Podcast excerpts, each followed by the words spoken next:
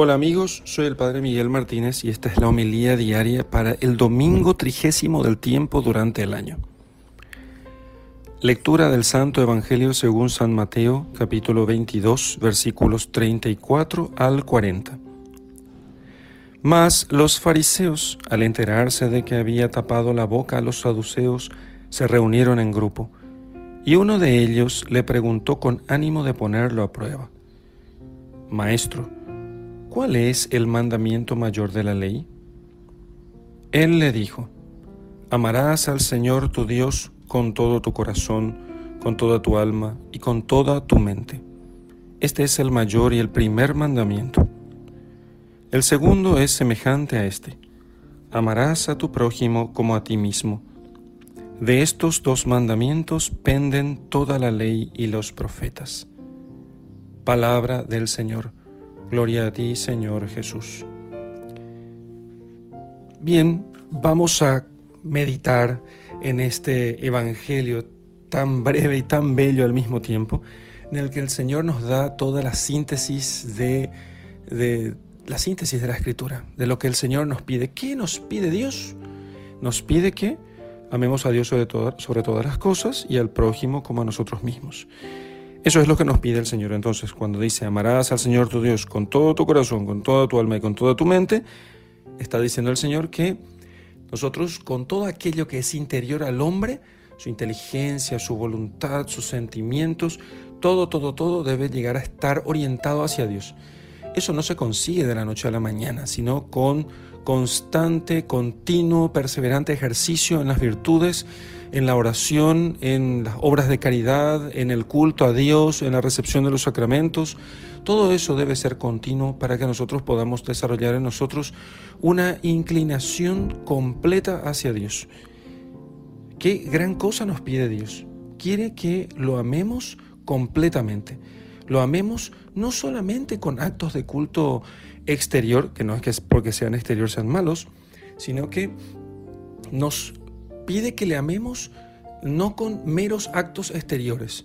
Quiere que seamos sinceros con Él. Quiere que lo amemos de todo corazón. De hecho, el Señor es el más amable de todos y no es difícil amarlo, no por Él mismo, sino por nosotros. A nosotros nos cuesta amar a Dios, porque no es que Dios difícilmente sea, amable, sino que nosotros difícilmente amamos a Dios porque nosotros nos apegamos a otros bienes que son em, aparentes. Entonces no abrazamos el bien verdadero, sino bienes aparentes. En segundo lugar, el Señor nos, nos dice que amemos al prójimo como nosotros mismos. Y esta es la segunda, la otra faceta de, este amor. ¿Qué significa amar al prójimo como uno mismo? Esta expresión ya tuvo diversas interpretaciones y casi todas siempre erróneas. Pero los padres de la iglesia, muchos de ellos nos dan la nota para que podamos nosotros eh, entender claramente esto. Amar a nosotros mismos significa que buscamos nuestro bien.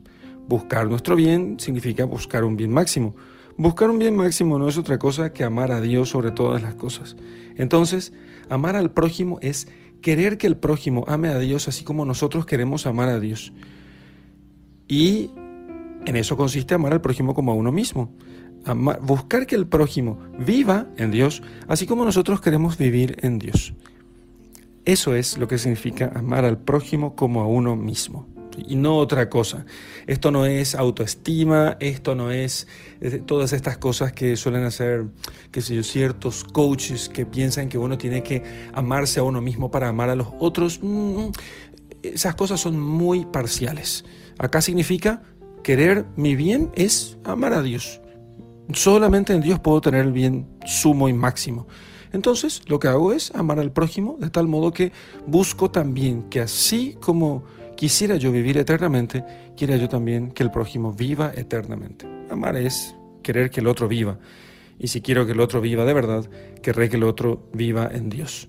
O sea, querré que el otro se convierta, que ame a Dios, que viva en la virtud, que cumpla los mandamientos. Pidamos, hermanos, al Señor que nos conceda la gracia de comprender estos misterios y que lo amemos a Él sobre todas las cosas y al prójimo como a nosotros mismos. En el nombre del Padre, del Hijo y del Espíritu Santo. Amén.